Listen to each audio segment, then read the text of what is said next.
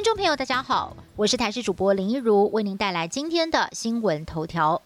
公费流感疫苗抢翻天，接种第十天就打掉了四成疫苗，以六十五岁以上还有五十到六十四岁的长者打最快。不过呢，不少的小儿科医师就很担心了，中壮年接种排挤到了幼儿接种，严重影响到三岁以下幼儿接种率。那么面对强烈的民怨。机关署在昨天首度松口，希望能够加购公费流感疫苗，但是药厂对于加购不太乐观。卫福部长陈时中在今天就紧急宣布，公费流感疫苗的接种情况太踊跃，要启动应变机制，要暂缓无高风险慢性病五十到六十四岁的成年人接种。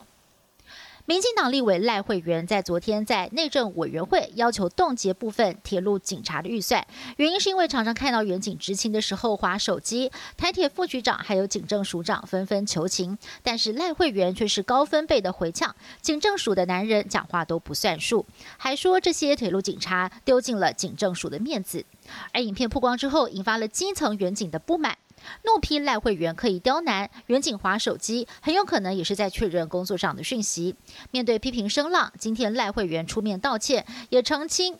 冻结预算只是要出于提醒，并没有要真正的删除。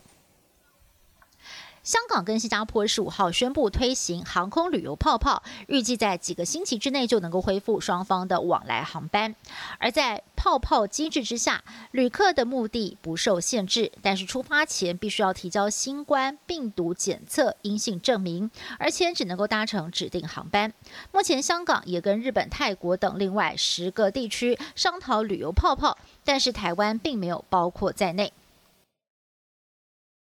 美国总统大选倒数计时，原定台湾时间今天上午举行的美国总统大选第二场辩论会，因为川普确诊痊愈之后，仍然拒绝以远距的方式出席，最后取消。不过取而代之的就是两个人分别在佛州跟宾州举行的两场市民大会，川普还有拜登分别接受市民的提问。不过焦点呢，反而是主持人跟候选人之间的互动，尤其是川普在面对一连串的争议议题上，遭到了 NBC 主播连珠炮似的追。问显得难以招架，民调大幅领先的拜登则是打保守策略，隔空批评川普的力道不如预期。纽西兰十七号即将举行全国大选，四十岁的现任总理阿尔登因为防疫的表现杰出，民调大幅领先竞争对手，渴望顺利的赢得连任。不过他仍然力拼率领劳工党能够在选后单独执政，因此选前的辩论他已经放话了，如果败选，他将不会再续任党魁。福岛第一核电厂在三一大地震当中受到了海啸侵袭，发生了核灾事故。当时为了冷却原子反应炉内的熔融核燃料棒所产生的核废水，从九年前到现在已经累积超过了一百二十三万吨的核污水。现在每天仍然以一百七十吨的容量持续的增加当中，预计在二零二二年储存槽就不够放了，因此日本政府决定要将核废水排入大海当中，而在这个月内呢就会做出最终的决议。本节新闻由台视新闻制作，感谢您的收听，更多的内容请锁定台视各界新闻与台视新闻 YouTube 频道。